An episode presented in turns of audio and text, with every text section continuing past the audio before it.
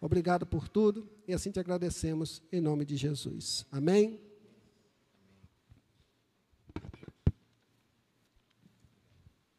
Graça, paz e misericórdia seja com todos nós, em nome do Senhor Jesus. Meus irmãos, é uma alegria sempre que, que eu posso estar aqui com os irmãos. Jorge é um, é um cunhado, pastor Jorge é um cunhado, mais do que cunhado, é um irmão que o Senhor me deu através de Kátia. E Jorge não pede, ele, ele, ele manda, né? Você vai na terça-feira. Eu falei, estou de férias, mas você vai na terça-feira. Eu falei, tá bom. Mas é uma satisfação imensa estar com os irmãos. Saibam vocês, sempre que eu falo com o pastor Jorge, nossas conversas, eu conheço, mesmo distante, eu conheço bastante a Peniel, por conta do amor que Jorge tem por essa igreja. É, em todas as suas palavras, em nossas conversas, ele sempre fala da, da Igreja Batista Peniel com muito amor e com muito carinho. E, por extensão, também ama essa igreja pelo cuidado que tem também com o pastor Jorge, meu cunhado, e, e pelo trabalho que a gente vê, manifestação da graça, do poder do Senhor.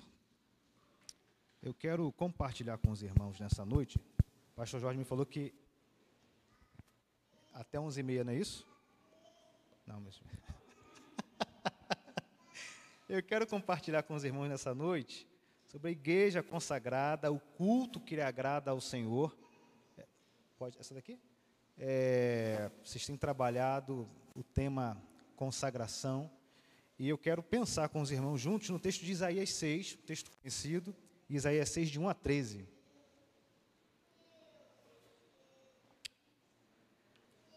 Kátia não pôde vir, Kátia está aqui em Tamaraju também, em decorrência de um compromisso. É, Kátia está fazendo um seminário, hoje aula de hebraico. Ela falou que já não entende participando das aulas. Se faltar, aí fica mais difícil ainda. Mas mando um abraço a todos os irmãos. Isaías 6, de 1 a 13. No ano da morte do rei Uzias, eu vi o Senhor assentado sobre um alto e sublime trono, e as abas de suas vestes enchiam o templo. Serafins estavam por cima dele, Cada um tinha seis asas, com duas cobria o rosto, com duas cobria os seus pés, e com duas voava. E clamavam uns para os outros, dizendo: Santo, Santo, Santo é o Senhor dos exércitos, toda a terra está cheia da sua glória. As bases do limiar se moveram à voz do que clamava, e a casa se encheu de fumaça. Então disse eu: Ai de mim, estou perdido, porque sou homem de lábios impuros Habito no meio de um povo de impuros lábios, e os meus olhos viram o Rei, o Senhor dos exércitos. Então um dos serafins voou para mim, trazendo na mão uma brasa viva, que tirara do altar com uma tenaz. Com a brasa tocou a minha boca e disse: Eis que, Eis que ela tocou os seus lábios, a tua iniquidade foi tirada e perdoado o teu pecado. 8. Depois disso ouvi a voz do Senhor que dizia: a quem enviarei? E quem há de ir por nós? Disse eu: Eis-me aqui, envia-me a mim. Então disse ele: Vai e diz a este povo: Ouvi, ouvi e não entendais. Vede, vede, mas não percebais. Torna insensível o coração desse povo, endurece-lhes os ouvidos e fecha-lhes os olhos, para que não venham eles a ver com os olhos, a ouvir com os ouvidos e a entender com o coração, e se converta e seja salvo. Então disse eu: Até quando, Senhor? Ele respondeu: Até que sejam desoladas as cidades e fiquem sem habitantes, as casas fiquem sem moradores, e a terra seja de todo assolada. E o Senhor afaste dela os homens, e no meio da terra seja grande o desamparo. Mas se ainda ficar a décima parte dela, tornará a ser destruída, como o terebinto e como o carvalho, dos quais, depois de derribados, ainda fica o toco. Ainda assim, assim a santa semente é o seu toco. Amém? Vamos orar. Pai bendito, Deus santo e poderoso, a tua palavra viva e eficaz acabou de ser lida, Senhor. Ela é perfeita, ela é autoritativa, ela é lâmpada para os nossos pés mas quem vai pregar não é perfeito, Senhor. Ó Pai, tenha misericórdia de mim e fala aos nossos ouvidos tudo que eu disser que não venha de ti, que seja apagado de nossas mentes. Mas aquilo que vem do teu trono, Senhor, ilumina através do teu espírito para nos dar compreensão e a partir dessa compreensão que a gente possa viver para a edificação da tua igreja e glorificação do teu santo nome. Nós oramos em nome de Jesus. Amém e amém. Introdutoriamente, eu quero lembrar que esse, esse texto, ele trata ah, de culto. Aliás, os irmãos lembram que, à luz da palavra de Deus, nós temos três tipos de culto, por assim dizer: o culto individual, o culto familiar ou pequeno grupo, e o culto congregacional, o culto público. Né? Ali em Atos 2, quando Pedro prega, é o culto público. E essa, esse texto que nós acabamos de ver, talvez quem tem mais tempo de conversão já tenha ouvido algumas pregações nesse texto, algumas várias pregações. O foco de Isaías aqui 6 é tratar do culto ah, enquanto a sua liturgia ou enquanto ah, o ato público, o culto público, adoração, louvor, serviço, tudo está embutido nesse texto de Isaías 6, de 1 a 13 que nós lemos. Mas, para tanto, eu quero me valer de uma ilustração de um filósofo dinamarquês chamado Soren Kierkegaard.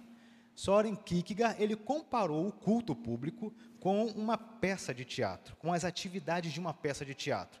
E Kierkegaard falava o seguinte: tanto no teatro como no culto, no culto público, nós temos uma plateia que assiste, nós temos uma peça representada por atores e esses atores são auxiliados por alguns contrarregas, pessoas que ajudam, né? Microfone, é é, é, é, é, na estrutura.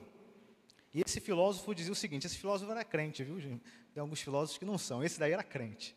Ele dizia o seguinte: o trabalho dos atores seria comparado ao povo de Deus, que vai oferecer adoração. Portanto, o povo de Deus ele não está na figura de plateia. Não sei se os irmãos é, já repararam, muitas vezes na, na, missa o padre fica de costas, né? Porque para a, a tradição católico-romana, o culto acontece no altar. Para nós, não. Nosso entendimento é que o culto acontece na igreja, ou seja, são os crentes em Cristo Jesus, a noiva do Senhor que presta culto. Então a igreja não é plateia, ela é quem presta o culto. São, a igreja é o ator principal, nessa comparação que ele faz. O trabalho dos contra-regras, como no teatro, é direcionar, é liderar. Então, é o pastor, é o conjunto que está adorando, é o grupo que prepara, essas são as pessoas que direcionam. Mas, dentro dessa comparação de Kierkegaard, a plateia, nesse caso, por assim dizer, grosso modo, plateia, que assiste, que presta atenção no culto, é o próprio Senhor. É o próprio Senhor, portanto, que observa o culto que é prestado a Ele. E Ele, devo lembrar, que Ele sonda nossos corações, Ele perscruta a nossa alma e Ele sabe quando o culto é um culto prestado em adoração, em verdade e em espírito. Pensando nessa ilustração de Kierkegaard e após sermos confrontados com o texto de Isaías 6, eu pergunto a você e pergunto para mim, tenho participado efetivamente como ator, dentro dessa comparação, tenho participado efetivamente do culto ou tenho apenas assistido? Sou peça participante desse culto? Eu sei exatamente o que significa cultuar ao Senhor, eu apenas assisto de longe como um telespectador? A verdade é que a igreja consagrada cultua de maneira agradável ao Senhor. A igreja aqui é consagrada, e aqui a igreja não estou falando do prédio, eu estou falando de nós, enquanto corpo de Cristo, consagrado, cultua de maneira agradável ao Senhor. Nós passamos por tempos difíceis, meus irmãos. Nós já tivemos, aliás, tempo difícil não é uma novidade na história do povo de Deus. Ao longo da cristandade, seja relato bíblico interno, seja ao longo da história da cristandade, o povo de Deus sempre passou por muitos desafios. Nunca foi novidade. Porém, as estratégias vão mudando ao longo do tempo. E eu penso que estamos em meio a uma transição muito perigosa. Houve um tempo que nós éramos perseguidos, humilhados, ah, Pedro chega a sair feliz de ter sido humilhado, espancado. Hoje nós, talvez a gente não passe por, por alguma, alguma coisa parecida, mas nós continuamos a viver em um momento de guerra espiritual. Nós continuamos a fazer parte de uma igreja que é militante, nós ainda estamos na peleja. E a gente viu aqui um testemunho, né, no próprio balé, na própria escola, é de maneira sutil. Não, não tem nada a ver, aqui é uma brincadeira. Aqui é um, a criança pode. Isso é uma guerra espiritual que a gente vive e de maneira assim muito é, sorrateira. E a igreja tem experimentado desse momento. É, talvez a gente nunca tenha tido acesso a tanto material. Talvez a gente não tenha tido acesso nunca na história do cristianismo a tanta pregação. E tem gente que quer ser pastoreada pela internet. Isso é um perigo. Isso é um perigo. Tem coisa boa, eu não nego que tem coisa boa, mas isso é um perigo. Porque aquele que tem compromisso com a igreja é o pastor local. Aquele que ora pela igreja, que zela pela igreja, aquele a quem o Senhor deu a responsabilidade é o pastor da igreja local. E esse é um perigo que nós vivemos hoje, porque em decorrência disso, nós temos esvaziado a ação ou a prática do ato cultico congregacional. E por conta dessa realidade, eu quero convidar os irmãos para relermos esse texto e compreendermos melhor esse texto através da orientação do Espírito Santo, compreender as verdades desse texto, profundas verdades que o autor sagrado nos traz. Se não vejamos, no verso 1, ele diz: No ano que morreu o rei Uzias, eu vi o Senhor assentado sobre um alto e sublime trono. Se a gente ler essa passagem muito rápido, talvez a gente não perceba aqui uma, uma, uma espécie de uma espécie de separação que ele faz, né? Vocês sabem que Isaías, a, a maior parte dos historiadores entende que Isaías era um profeta ah, palaciano. Existiam alguns profetas que eram do povo e alguns profetas que conviviam ali no palácio. E tudo indica que Isaías era primo ou algum parente do rei Uzias e gozava de alguns privilégios, né? E Uzias foi um bom, teve um período que Uzias foi um bom, foi um bom, foi um bom, um bom governante, um bom rei. E quando ele viu que Uzias morreu, deve ter sentido assim, poxa, Uzias morreu, era, era um cara bom, eu tinha uma certa intimidade, eu podia, poderia influenciar. Mas o que a palavra está dizendo é o seguinte: um trono está vazio, mas um trono, ele continua preenchido com aquele que nunca perde a sua majestade, que é o Senhor. Existe um trono aqui que é passageiro, é o trono de Uzias, ele tinha morrido, mas o Senhor dos exércitos continua reinando, continua reinando. É, uma vez que a gente compreenda que a morte do rei Uzias, a gente percebe duas situações opostas aqui. Enquanto um trono está vazio, e isso eu quero que os irmãos pensem, na primeira aplicação é Muitas vezes nós temos tronos vazios em nossas vidas. Às vezes é um pai que nós perdemos, uma mãe, às vezes é uma doença, às vezes é um trabalho, é um emprego, que a gente fica se apegando naquela situação. Ah, eu conversava com o pastor Jorge, tem algumas pessoas que se apegam até mesmo ao ministério, viram uma idolatria. Enquanto um trono estava vazio, o outro estava preenchido. Enquanto um trono é temporário, o outro é eterno. Enquanto um trono é falho, o outro é perfeito. Enquanto um trono havia se pervertido, o outro era santíssimo, porque trata do próprio Senhor. Deus sempre está no controle, porque Ele é um Deus soberano. No verso 2 e 3 fala assim: Os serafins estavam acima dele, cada um tinha seis asas, com duas cobriam o rosto, e com duas cobriam os pés, e com as duas voavam, e clamavam uns para os outros, dizendo: Santo, Santo, Santo é o Senhor dos exércitos toda a terra está cheia da sua glória. Serafim do original vem do verbo queimar e significa literalmente em chamas. Serafim significa em chamas. Talvez, talvez indicando a pureza desses seres que habitavam ali ah, com o Senhor dos Senhores. Ministros, servos que ministravam ou serviam diretamente o Senhor. Mas mesmo com um certo nível de pureza, olha que interessante, mesmo com um certo nível de pureza, mesmo sendo chamas, eles chegavam a cobrir seus rostos e, diante da presença do Deus Santíssimo, eles tampavam seus olhos e clamavam. Eles clamavam: Santo, Santo, Santo é o Senhor. Algumas pessoas pensam que esse três vezes santo se refere à Trindade. Mas para alguns estudiosos não é. Eles chamam de trisagion, do grego. Três vezes santo. Significa santíssimo. É uma forma de ratificar. Ele é santo, santo, santo, santo, de modo que não há ninguém tão santo quanto ele. É uma. Eles chamam de superlativo absoluto. Não há outro igual ao Senhor. Não há outro igual. Santíssimo ele é. Tem até uma música que, que fala Kadosh. Santo, santo, santo. E esses seres que ministravam ali com o Senhor cobriam o rosto. Eu não entendo essa compreensão de graça barata que vivemos no nosso tempo. Deus é meu amigo, é o cara lá de cima. Não, ele é santo. E nós, como adoradores, devemos ser santos. Cada dia mais buscar consagração e santidade. Porque nosso Deus é santo. Ele é bom, mas é santo. Ele é misericordioso, mas é justo. E eles cobriam o rosto, como ato cultico ao Senhor, de se derramar, talvez aqui como se fosse uma oração de contrição. Aliás, é uma oração que Deus se agrada, uma oração de contrição. Abrir o coração e falar: Senhor, eu sei que eu não mereço nada diante do Senhor. Eu sei que eu sou transgressor da tua lei, Senhor. Mas o Senhor, na sua misericórdia, mesmo sendo santo, o Senhor olha para mim e estende a mão.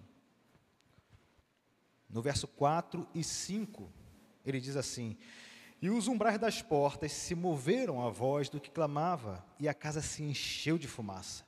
Então disse eu: Ai de mim, pois estou perdido, porque sou um homem de lábios impuros e habito no meio de um povo de impuros lábios.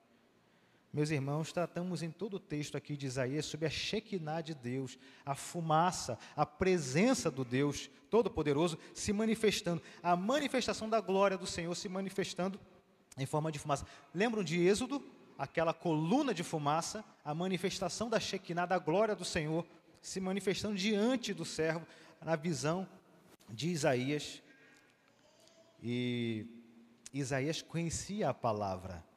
E ele lembra, quando ele, quando ele, quando ele se apercebeu que ele tinha visto a glória de Deus, ele lembra de Êxodo 24, de Deuteronômio 5, de Juízes 13 e 22, ele fala assim: Meu Deus, eu vi a glória do Senhor. Eu vou morrer. Ele conhecia a palavra. Eu vou morrer porque eu vi a glória do Senhor. Ele reconhece a sua condição de pecador e que vi, está diante da glória do Senhor. E ele, ele usa um recurso aqui de eufemismo. Os irmãos lembram, eufemismo é quando você, você abranda, né? Quando a pessoa, alguém morreu, por exemplo, você não fala assim, ah, falando morreu. O que, que a gente fala? Partiu para a glória. É uma forma de abrandar, que é uma mensagem dura, né? E ele usa aqui de eufemismo. O que, que Isaías fala? Ele fala assim: ai de mim, porque eu, eu, eu tenho lábios impuros e habito no meio de um povo de impuros lábios. Não é o lábio que é impuro, não. A gente é todo impuro. É o corpo todo. Ele está usando aqui de eufemismo. Ai de mim que eu tenho um lábio impuro. Não, é o corpo todo. E o povo todo é impuro diante do Senhor que é santo. Mas ele usa essa, esse linguajar eufemístico porque nós somos sujos pelo pecado, nós somos indignos diante do Senhor. E ele fala, ai de mim. Quando ele fala ai de mim, ele traz para nós uma compreensão que faz parte também do ato cultico, o temor a Deus, o temor ao Senhor. A gente teme ao Senhor porque nós reconhecemos a nossa condição de impureza e a condição dele de santíssimo. Percebe? Quando eu olho para o Senhor e falo, Deus é tão santo, o que, que eu tenho de mérito para que Ele olhe para mim? Nada. Pura graça e misericórdia.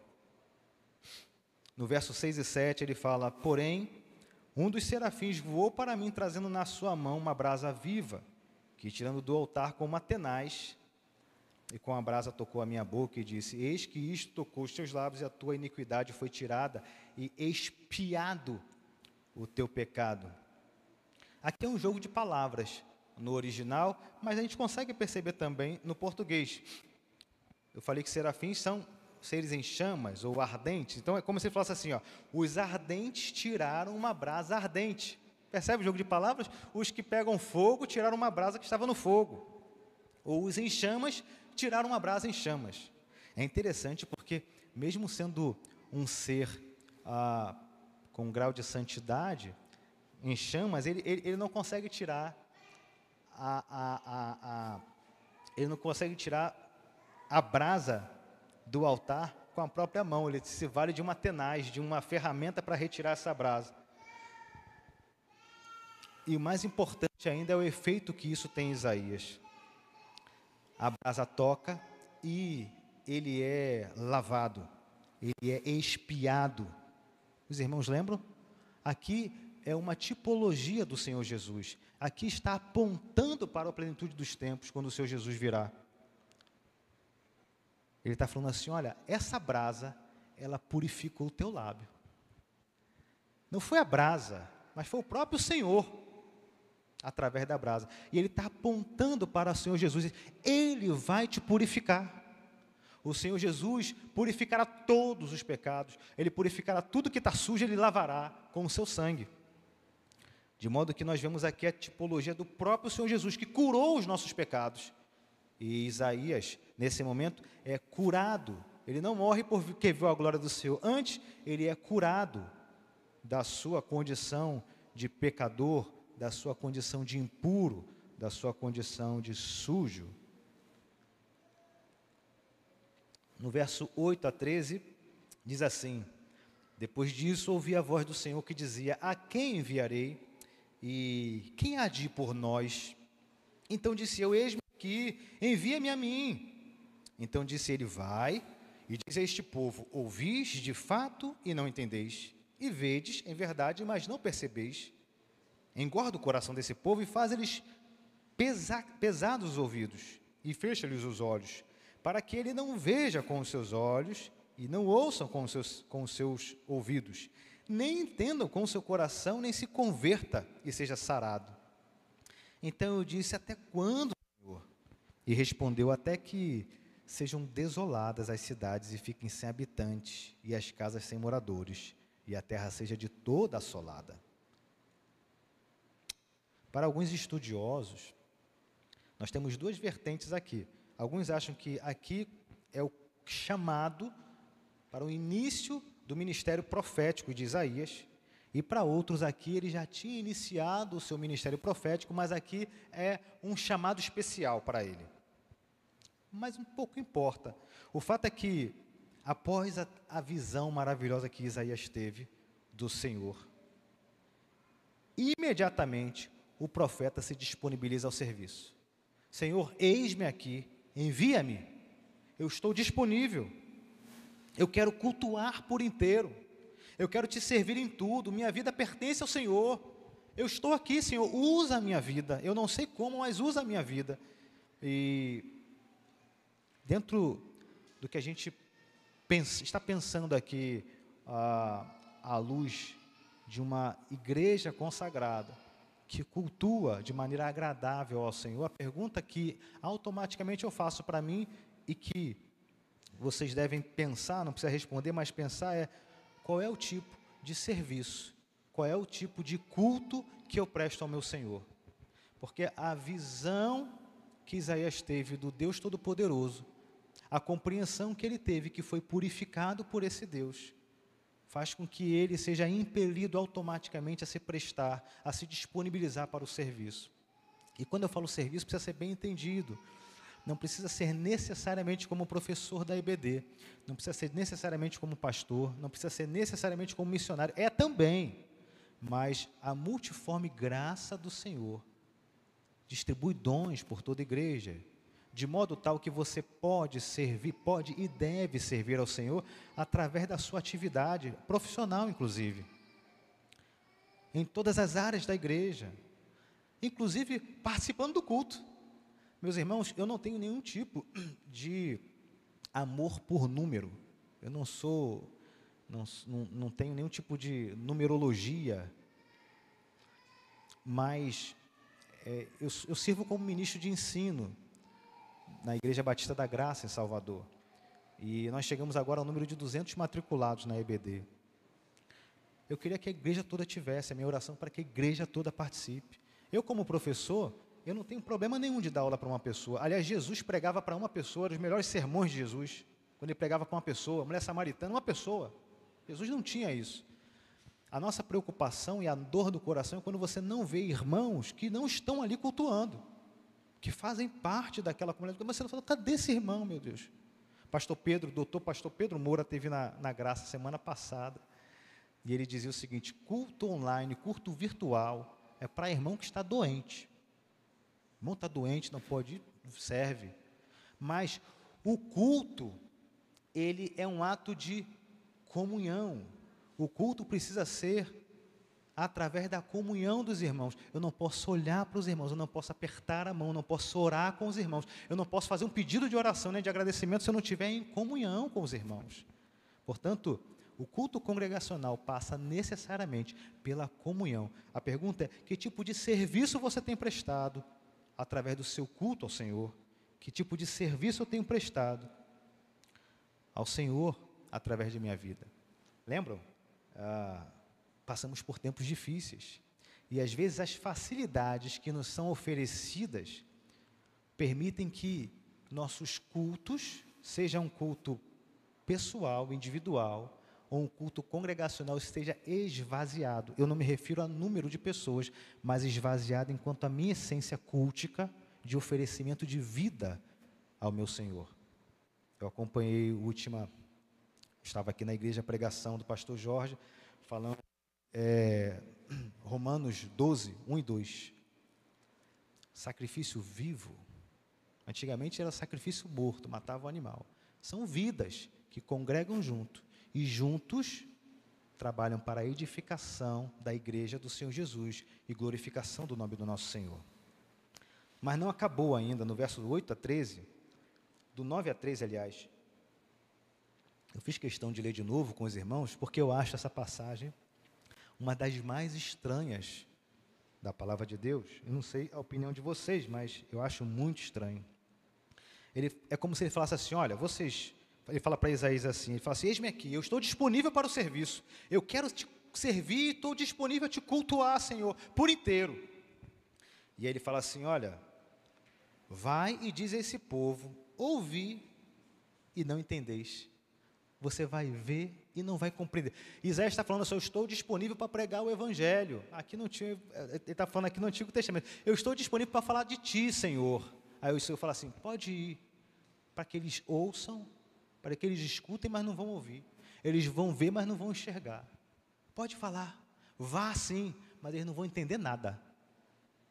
Palavra dura.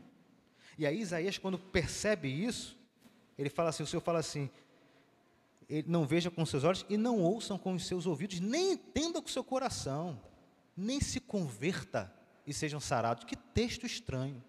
Para que eles vá pregar, mas eles não vão se converter. E aí Isaías fala assim, Isaías acha a palavra muito dura, fala assim: Até quando, Senhor? Até quando vai acontecer isso, Senhor? E aí o Senhor responde: Até que sejam desoladas as cidades e fiquem sem habitantes. Vai demorar. Até o negócio está muito ruim. Na Septuaginta, a tradução grega do Antigo Testamento, o texto fala assim: Ainda que estejam sempre ouvindo, vocês nunca entenderão. Ainda que estejam sempre vendo, vocês jamais perceberão. O coração desse povo se tornou insensível, de má vontade ouviram com seus ouvidos e fecharam seus olhos. Eu fico preocupado com a palavra sempre. É um povo que sempre ouviu a palavra, está sempre ouvindo a palavra. São pessoas simpáticas ao Evangelho. Perigosíssimo. Pessoas simpáticas. Ah, é tão bom. Eu me sinto tão bem. Ai, que gostoso. Meus irmãos, me perdoe pela palavra dura mas crê por crer, até Satanás crê. O que se exige aqui é conversão. Ai, que palavra gostosa. Pastor Jorge, que palavra boa, pastor. Simpático ao Evangelho. É um perigo. É isso que Isaías está falando aqui. Até quando, Senhor? Vai demorar, meu filho. Porque eles vão escutar, mas não vão entender. E na Septuaginta fala sempre. São pessoas que estão sempre ali, ó, ouvindo. Penso que Isaías estava maravilhado com aquela visão, ansioso para pregar a palavra, disposto e disponível para pregar. Aqui, Senhor, estou aqui. E o Senhor dá um serviço para ele pregar para quem não vai acreditar. Vá pregar para que as pessoas não se convertam. Isaías chega a se espantar, pergunta até quando, mas que missão é essa? Que serviço? Qual o sentido dessa, desse serviço, Senhor? Para que os irmãos não pensem que isso está apenas no Antigo Testamento, porque às vezes tem essa divisão, essa divisão não é boa, a palavra de Deus é toda ela. Eu não vou ler o texto, mas se os irmãos quiserem depois anotar para ler depois, Atos 28, de 25 a 27, trata, faz menção a essa passagem de Isaías. Se não for suficiente Atos, a igreja primitiva, o próprio Senhor Jesus trata disso em Mateus 13, 14 a 15, e em João 12, 39 a 40. O Senhor soberano, aquele que conhece o final desde o início, o Senhor da história, o Senhor que decreta e acontece, ele já sabia que alguns não atenderiam o chamado. Ele já sabia disso. Não cabe a mim nem a você julgar, não cabe a mim nem a você querer saber quem é e quem não é. Cabe a nós servir. E é isso que ele está falando para Isaías. Cabe a você servir. Não cabe a você fazer de acordo com o resultado. Algumas igrejas hoje têm sucumbido a esse mundo porque pregam pragmatismo. O que é pragmatismo? Pragmatismo é você buscar o resultado, não importa como. Você quer ver a pneu cheia? Bota aqui um show de sertanejo, dia de sábado, para você ver se não fica cheio aqui. Isso é pragmatismo, meu irmão. Aqui é para pregar a palavra de Deus. Esse, essa linda construção foi construída e consagrada para a edificação do corpo de Cristo para a glorificação do nome do Senhor. Mas algumas igrejas pregam pragmatismo. Tudo, não importa a forma, contanto que dê certo. Não, pragmatismo é um veneno para a igreja. O que o Senhor está falando para Isaías é o seguinte: olha, não vai dar certo não, não vai ter resultado não. Diferente de Jonas, né? Jonas foi caminhando, pregando, todo mundo vinha. Você vai pregar e o pessoal não vai vir. Não importa, isso não compete a nós. Eu só vou fazer se... Não, a gente faz de acordo com a palavra. Vá fazer. É serviço. Mas, a santa semente, aqueles que estarão firmes, o Senhor continua a sustentar. É isso que o texto fala para a gente no final. Nós nunca devemos permitir que a oposição seja motivo para a gente não pregar o Evangelho. Nós não podemos permitir que a condição do mundo seja motivo para uma não consagração da igreja de nossas vidas. Então, essa palavra é de encorajamento. Essa palavra é de encorajamento. Sejamos fiéis independentemente da situação, independentemente do cenário que se apresenta nesse mundo, sejamos fiéis no culto e serviço ao Senhor. Eu quero caminhar para o fim, fazendo algumas aplicações. Isaías, no verso 1, ele entende que o rei tinha morrido, e assim como ele, nós devemos reconhecer a soberania do Senhor, independente de pandemia, independente de política, quem está na política, quem não está, independente de corrupção, independente de maldade, de cenário de enfermidade, independente das facilidades que o mundo nos apresenta, Deus é soberano e Ele exige de nós culto consagrado a Ele. Ah, tem uma facilidade de ouvir pela internet, ótimo, se for necessário, mas Ele exige culto. Ah, mas está muito difícil ok, mas o Senhor continua sendo o Senhor. Mas a política está muito complicada, muita corrupção. Mas o trono do Senhor continua preenchido por um Deus soberano, majestoso.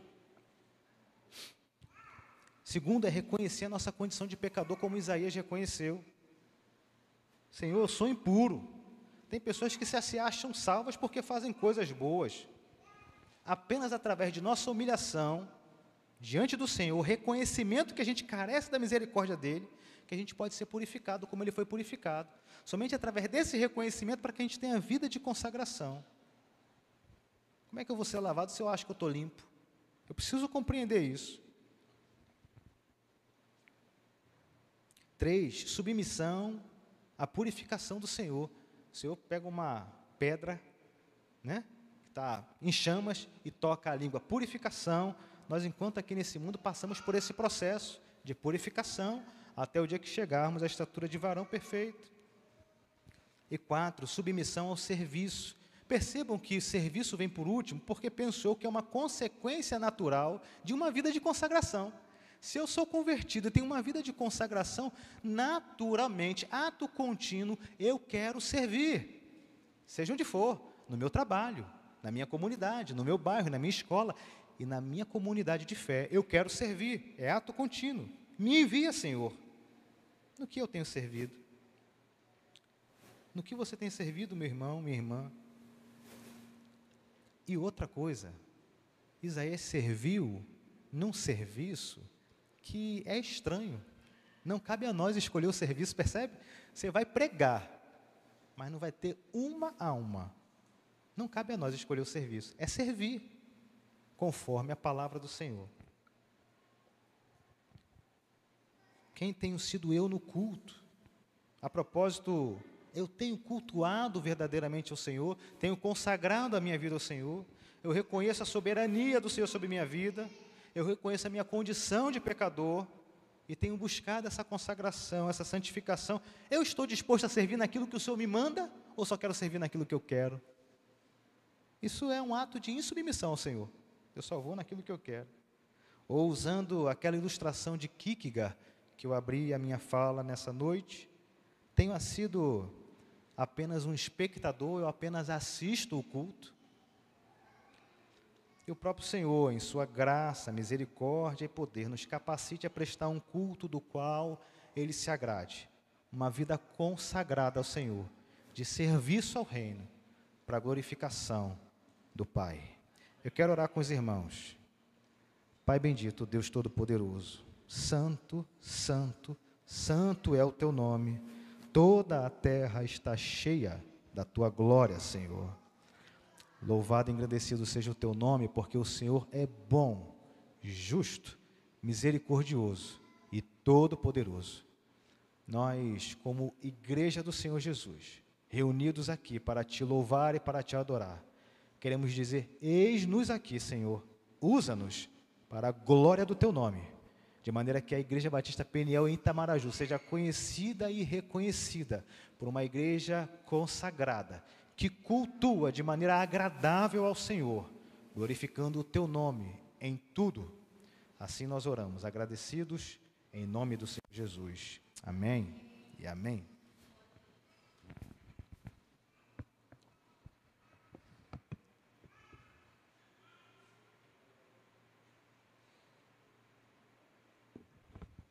Maravilha de palavra. Amém. Encerra esse culto nesta noite com o coração agradecido a Deus por tudo que eu ouvi aqui, por tudo que foi ministrado e por tudo que eu cresci através da ministração desta palavra, né? E espero que essa tenha sido a mesma observância para a sua vida. A palavra de Deus está aí para que a gente cresça, amadureça e a cada dia possa estar disponível para servi-lo, né? Com qualidade, na forma que o nosso Deus merece. Amém? Irmãos, nós estamos dando continuidade aos serviços aí de reforma do templo. Nós estamos com algumas dificuldades estruturais na parte de cozinha, nas salas ali das crianças. A gente desde já registra esse fato e provavelmente ainda no domingo permaneça essa situação. Motivo pelo qual nós estamos sem condições de estar funcionando essas salas esses próximos dias devido a essa situação mas em breve nós retornaremos com uma estrutura bem melhor para a execução dos nossos trabalhos. Amém? Vamos nos colocar em pé. De antemão, queremos aqui agradecer ao pastor Bruno, que Deus continue abençoando poderosamente a sua vida e seu ministério, irmão. E certamente, todas as vezes que tu vires a Itamaraju, será convidado para estar aqui conosco, ministrando a palavra de Deus. Amém? Que Deus nos abençoe. Feche seus olhos. Pai, obrigado, Senhor pela bênção que o Senhor nos concedeu nesta noite, nos abençoando mais uma vez com a tua palavra, desta feita ministrada por teu servo, pastor Bruno, Deus. Nós nos alegramos e agradecemos ao Senhor, porque a tua palavra desde o início, diz que nós devemos crescer, crescer e multiplicar. E assim somos exortados durante toda a Bíblia Sagrada. E nós precisamos, Senhor Deus, desta edificação para que nós possamos crescer a cada dia e exaltar o teu santo nome com as nossas vidas. Muito obrigado, Senhor Deus, por esta noite. Nos leva para os nossos lares debaixo da tua proteção e segurança e que nós possamos, ó Deus, refletir o que o Senhor ministrou sobre nossas vidas nesta noite. Oramos e agradecemos por esta bênção sobre nossas vidas em nome de Jesus. Amém? Nosso culto está encerrado e na domingo à noite certamente estaremos aqui celebrando o nome do Senhor.